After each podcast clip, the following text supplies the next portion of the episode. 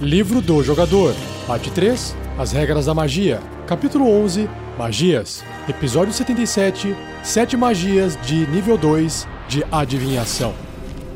Regras do DD 5E. Uma produção RPG Next. Seja bem-vindo, seja bem-vinda a mais um Regras do D&D 5e. Eu sou Rafael47 e nesse episódio irei apresentar a você o que o livro do jogador do RPG Dungeons Dragons, quinta edição, diz sobre as magias de adivinhação de segundo nível que estão descritas dentro do Player's Handbook.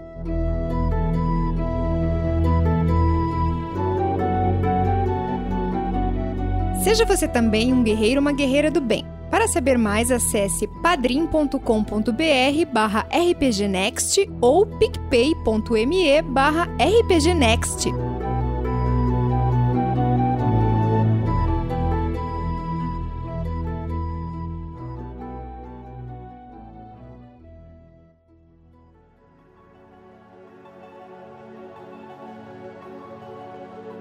Então vamos lá, começando com a primeira magia da lista de sete. Nós temos Augury, que é augúrio. Ela é uma magia de segundo nível de adivinhação, divination, né? E ela pode ser feita como um ritual, ou seja, basta você gastar mais 10 minutos que você não vai consumir o espaço de magia para poder conjurar ela. Bom, o tempo de conjuração é de um minuto, o alcance pessoal e componentes verbal, somático e material. No caso, o material aqui são varetas, ossos ou objetos similarmente marcados, valendo no mínimo 25 moedas de ouro. Então, nesse caso, o personagem tem que gastar 25 moedas de ouro para ir atrás desse material para poder conseguir conjurar essa magia, tá bom? Né? E esse material vai ser consumido no ato de fazer a magia. E a duração é instantânea. A magia é feita, é conjurada e o seu efeito ocorre de forma instantânea, no ato. Vamos lá. Ao lançar varetas cravejadas com gemas, rolar ossos de dragão, puxar cartas ornamentadas ou usar outro tipo de ferramenta de adivinhação, você recebe um presságio de uma entidade de outro mundo, que vem para te contar o resultado de cursos de ação específicos que você planeja tomar nos próximos 30 minutos. E aí o mestre escolhe entre os possíveis presságios a seguir. Nós temos quatro tipos de presságios aqui. O primeiro é êxito, para resultados bons. O segundo é fracasso, para resultados maus. O terceiro é êxito e fracasso, para resultados bons e maus. Ou nada, que é o último presságio, para resultados que não são especificamente bons ou ruins. A magia não leva em conta qualquer possível circunstância que possa mudar o resultado como a conjuração de magias adicionais ou a perda ou ganho de um companheiro. Se você conjurar a magia duas ou mais vezes antes de completar seu próximo descanso longo, existe uma chance cumulativa de 25% de cada conjuração depois da primeira que você fez ter um resultado aleatório. O mestre faz essa jogada secretamente para que, claro, você não saiba né, o resultado final. No final de contas, se for aleatório, você não pode dizer que é realmente um resultado de presságio. Então vamos pegar um exemplo bem clássico aqui. Você está ali junto com o seu grupo e vocês estão tomando uma decisão ou bolando uma estratégia para invadir uma caverna cheia de goblins. E vocês estão pensando assim: olha pessoal, uh, a gente foi até lá, a gente vai até lá, a gente vai precisar é, investigar para ver se tem uma única entrada essa caverna. É, se tiver uma segunda entrada, a gente pode definir que a gente pode entrar por um outro lugar ao invés de entrar pela frente, porque a gente acha que se entrar pela frente a gente vai estar. Tá menos protegido. Ou, por exemplo, vocês não têm certeza se a dificuldade ou a quantia de inimigos que vocês vão encontrar dentro dessa caverna vai ser muito alta e vocês vão ter dificuldade em superar esse desafio. Então, vocês estão ali planejando algo. E aí, o personagem pode fazer essa magia, gastando um minuto ou gastando 11 minutos se for fazer de forma como sendo um ritual. E aí, eles estão questionando essa entidade que aparece, basicamente, né, o mestre vai interpretar, pode ser qualquer coisa, pode ser um avatar do deus, pode ser uma outra criatura de um, algum outro plano, e aí fica livre para poder interpretar e usar no roleplay aí, tá bom? E aí vamos supor que essa caverna, o mestre sabe que não é um, um desafio muito alto para os jogadores, é, é, o mestre sabe que existe uma entrada por trás e que se eles entrarem nessa entrada por trás, eles vão ter um êxito melhor ok? Então o mestre escolhe, bom, êxito, tá? Ou seja, o plano de vocês, ele é um plano que faz sentido, visa o êxito. É mais ou menos assim, ó, segue esse plano que vai dar boa, tá? Não significa que vai ser garantido, né? Agora, eles estão tomando uma decisão de Vamos lá agora à noite, porque precisamos salvar alguém lá dentro da caverna, a gente precisa ir, uh, ir agora à noite lá. E se a gente conseguir agora à noite, a gente consegue salvar as pessoas. Pera, pera, pera. Será que se a gente for à noite vai ser o melhor pra gente? Será que não vai ter algum problema? Aí, mesma coisa. Aparece lá a entidade e fala: olha, fracasso, né? É muito perigoso. Claro, você não vai falar fracasso, você vai poder descrever a cena. É muito perigoso vocês irem lá agora. As criaturas se preparam mais à noite, ou elas estão fazendo lá um ritual XYZ. Durante o dia, elas vão estar dormindo, então vocês vão ter uma chance maior. Então não façam isso à noite. Seria a opção do fracasso. Às vezes o êxito e fracasso é porque pode obter êxito e pode obter fracasso, dependendo das circunstâncias. Então talvez fique uma coisa meio, meio difícil de calcular. E o por fim, esse nada, né, o presságio do nada, é porque realmente não tem como definir se o que eles estão querendo fazer nesses próximos 30 minutos tem como definir se é uma coisa de êxito ou fracasso. Sei lá, vou dar um exemplo aqui. Ah, vamos até a beirada da floresta. Né? É, por quê? Ah, porque as criaturas se encontram lá, sei lá. E basicamente não, não tem nada de ruim ou, ou bom, né? Você chegar lá na beirada da floresta, se não existe nada para ser encontrado. Então não existe um presságio. Não tem como falar que vai ser um êxito chegar lá e derrotar as criaturas, porque nem existe criaturas lá, entendeu?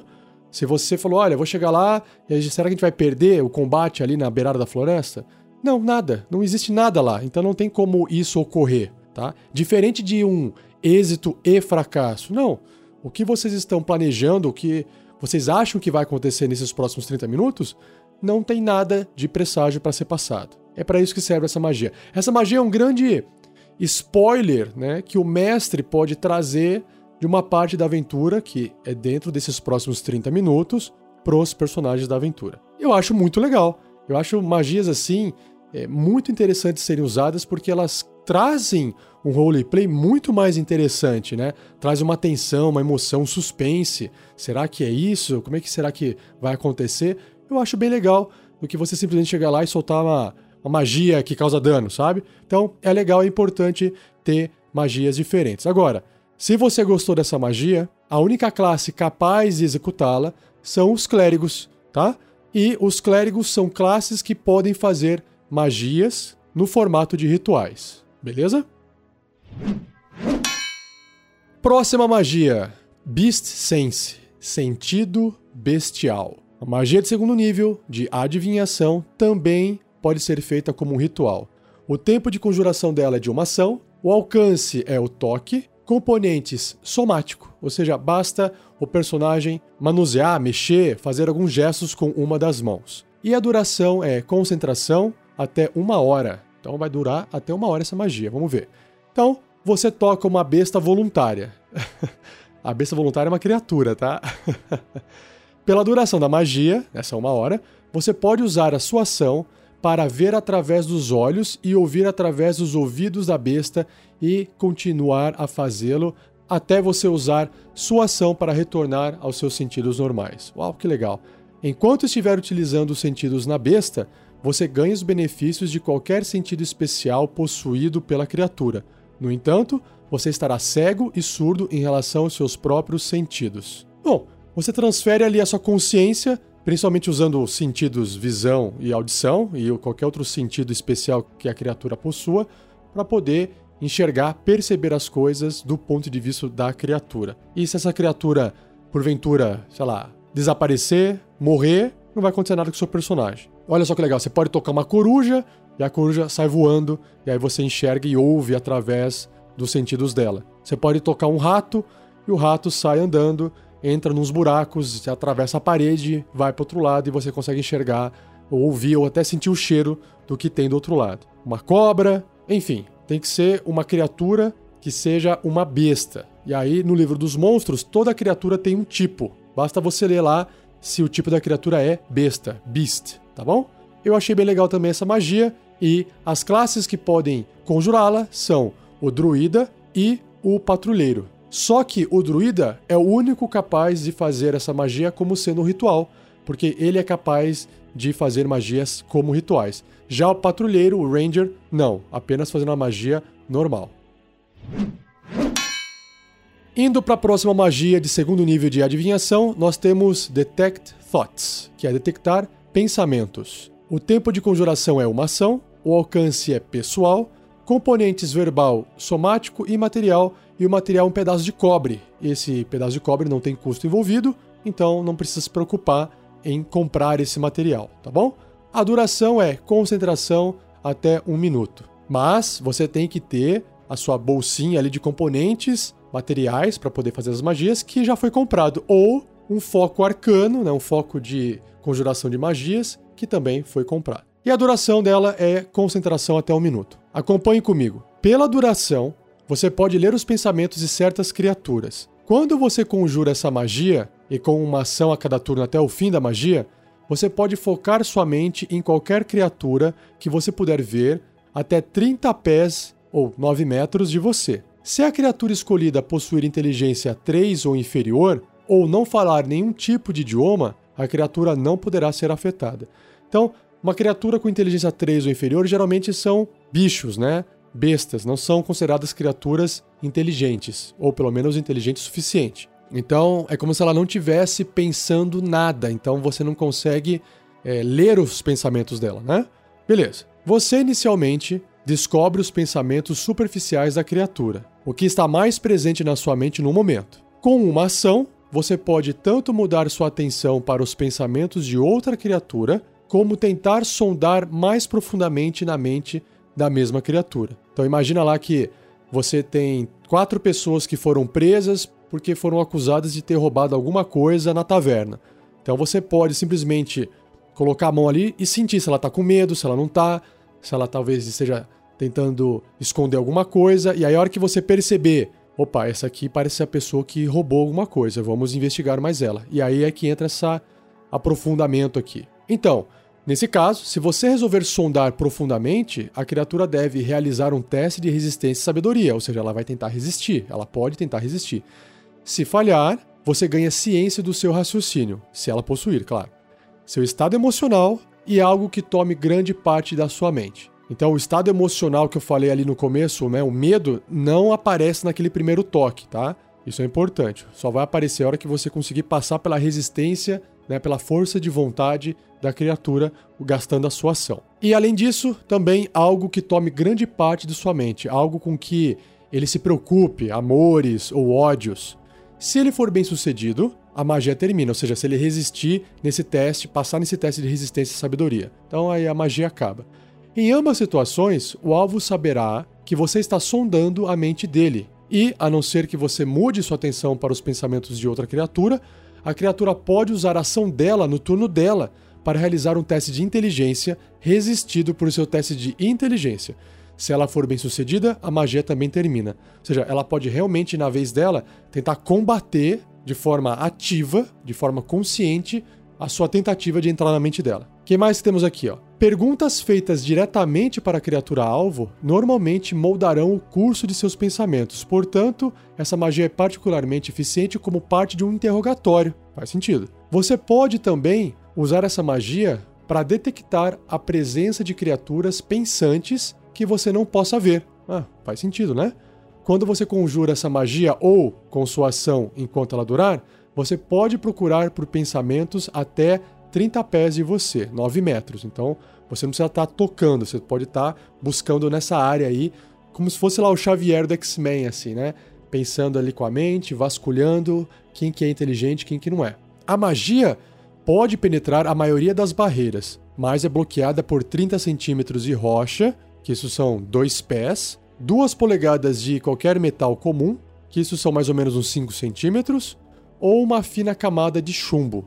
Você não pode detectar uma criatura com inteligência 3 ou inferior, ou uma que não fale qualquer idioma, só para deixar claro aqui. Uma vez que você tenha detectado a presença de uma criatura dessa forma, você pode ler os pensamentos dela pelo resto da duração da magia, que é um minuto, como descrito acima, mesmo que você não possa vê-la, mas ela ainda precisa estar dentro do alcance. Então tá aí, uma puta magia legal pra caramba para você poder fazer uma investigação e obter a informação que você precisa, Claro se você for persistente o suficiente para conseguir passar pela resistência ali da força de vontade da criatura. E as classes capazes de conjurar essa magia são os bardos, os feiticeiros e os magos. Uma outra magia se chama Encontrar Armadilhas, Find Traps. A magia de segundo nível de adivinhação, com tempo de conjuração de uma ação, alcance de 120 pés, que são 36 metros, então tem uma boa distância, né? Componentes verbal e somático e a duração instantânea. Então, você sente a presença de qualquer armadilha dentro do alcance a qual você tem a linha de visão. Então, tem que estar tá enxergando esses 36 metros, né? Não pode estar tá com uma névoa, não pode ter parede, então tem que estar tá ali limpo para você enxergar. Uma armadilha, para os propósitos dessa magia, inclui qualquer coisa que possa causar um efeito repentino ou inesperado em você, considerado nocivo ou indesejável, que foi especificamente planejado para ser dessa forma, né, para poder causar esse dano ou machucar pelo criador daquela armadilha. Portanto, a magia sentirá a área afetada pela magia alarme, que é um tipo de magia, né? Um glifo de vigilância, que é o nome de outra magia, ou uma armadilha mecânica de fosso, por exemplo. Mas ela não revelará uma fragilidade natural no piso, um teto instável ou um sumidouro escondido. Então, ficou bem claro. Se de repente tem uma árvore que está prestes a quebrar o galho e cair na cabeça de alguém, isso não foi planejado por ninguém. A não ser que, sei lá, você pode falar que foram os deuses, né? Mas não se enquadra na detecção dessa magia. Por fim, essa magia apenas revela que existe uma armadilha presente. Você não descobre a localização de cada armadilha, mas você também descobre a natureza genérica do perigo representado pela armadilha que você sentiu. Então reparem que essa magia não vai apontar onde se encontra a magia, vai dizer para você que pelos seus sentidos ali, ó, existe uma armadilha aqui perto e ela é capaz de machucar muita gente. Eu não sei exatamente o que é, e eu não sei exatamente onde ela está. Imagina lá naquele filme do Indiana Jones e a Última Cruzada, que ele tá entrando no corredor que tem aquelas armadilhas de lâminas, né? Então imagina que naquele instante os seus personagens estão andando ali, e aí ele fez essa magia, e ele fala: Olha, esse corredor tem armadilha. Eu não sei onde, mas tem uma armadilha. E provavelmente, se essa armadilha pegar a gente, ela vai nos matar. Então, basicamente, é essa o efeito que essa magia vai trazer beleza? Se você gostou dessa magia, as classes capazes de conjurá-la são clérigos, druidas e patrulheiros. Próxima magia se chama Locate Animals or Plants localizar animais ou plantas. Uma magia de segundo nível, adivinhação e que também pode ser feita como um ritual. O tempo de conjuração dela é de uma ação, o alcance é pessoal e os componentes são verbal, somático e material. E o material é um pouco de pelo de um cão de caça. Bem específico, né?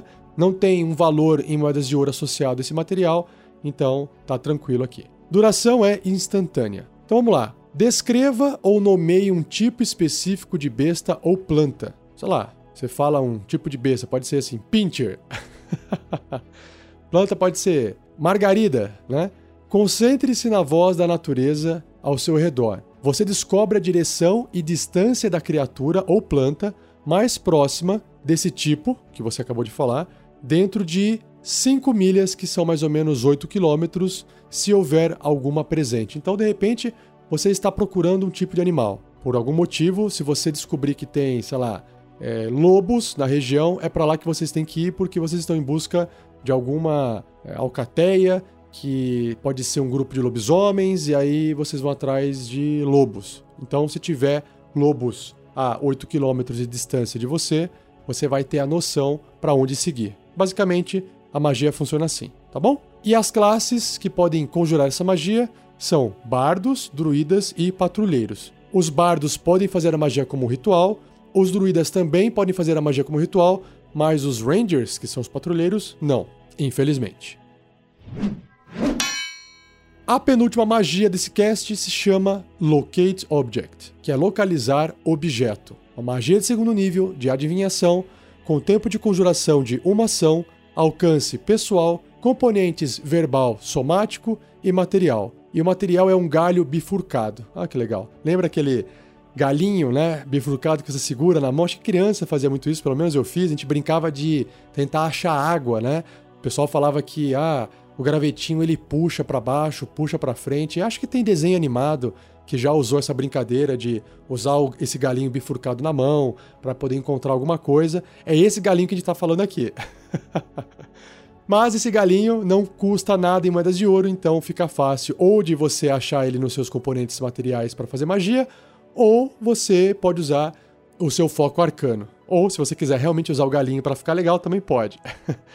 A duração é concentração até 10 minutos. Vamos ver, ó.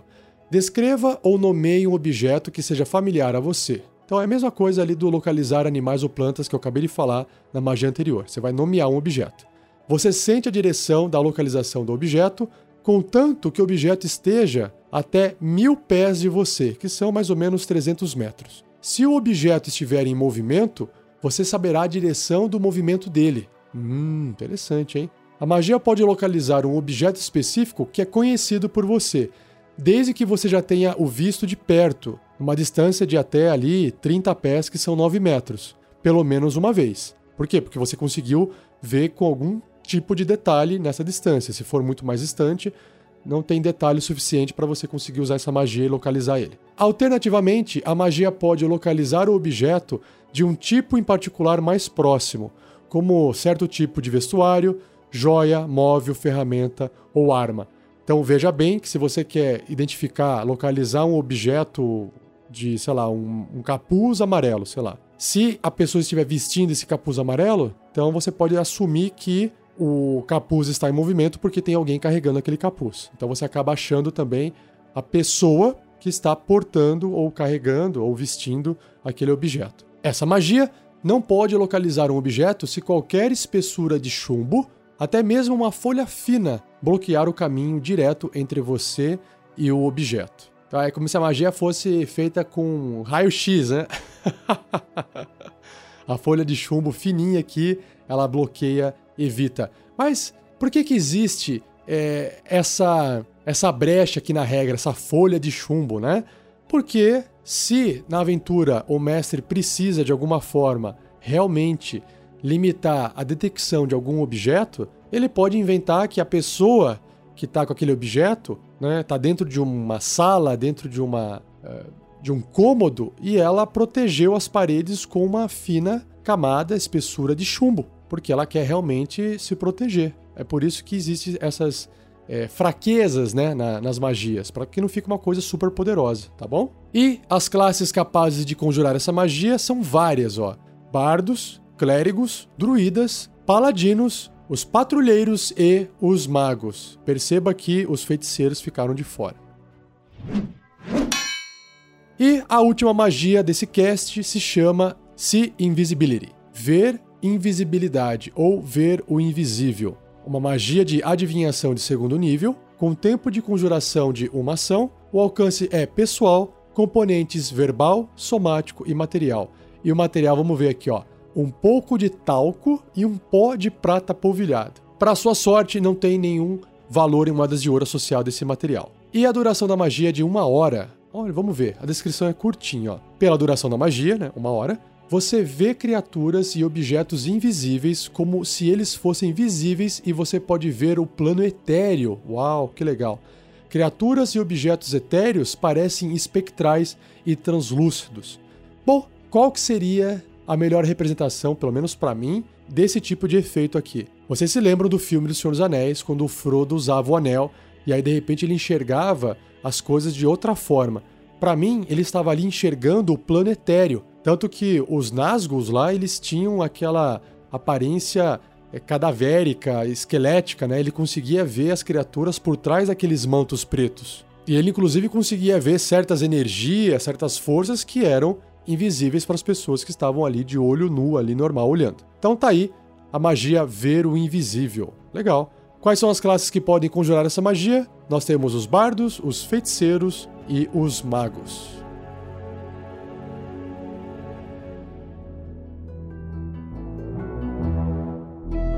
E assim eu encerro mais um episódio. Espero que você tenha gostado. Se você gostou, compartilhe com seus amigos, mestres jogadores e espalhe a palavra do D&D 5e, que claro, não é o único RPG existente no mundo, mas é o primeiro que surgiu e graças a ele nós temos várias coisas em várias outras mídias, né? Principalmente os videogames emprestaram muito do RPG para poder fazer seus níveis de evolução, de poder, enfim. Se você tiver dúvida sobre esse episódio ou qualquer outro episódio que você já ouviu, envie ela para rafael47@rpgnext.com.br ou, se você preferir, escreva no post desse episódio ou em qualquer outro local que você acessou esse áudio. Minha intenção é ir acumulando algumas perguntas e fazer um episódio respondendo todas elas.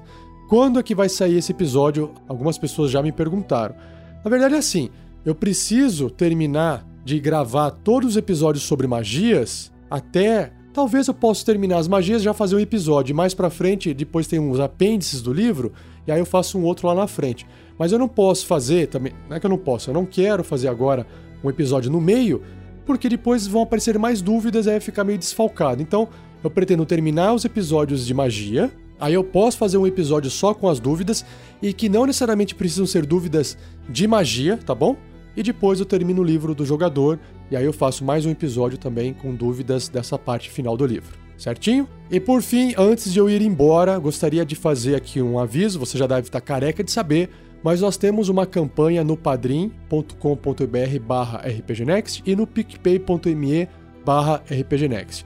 No Padrim você já pode doar a partir de um real, você já tem recompensas a partir de dois, e a recompensa mais básica lá que todo mundo gosta é a recompensa de participar do nosso grupo de padrinhos e madrinhas no WhatsApp. E o picpay.me barra rpgnext você pode já contribuir com a partir de cinco reais por mês. Essas recompensas que vocês vão poder receber, na verdade, é um agrado que a gente faz para vocês se vocês querem nos apoiar nesse projeto, porque a gente né, produz esse conteúdo de graça para vocês a gente usa o nosso tempo livre. Claro que a gente gosta de fazer o que a gente faz, mas também é importante ter um apoio da comunidade, porque a gente também tem gastos e a gente também quer deixar esse projeto cada vez maior.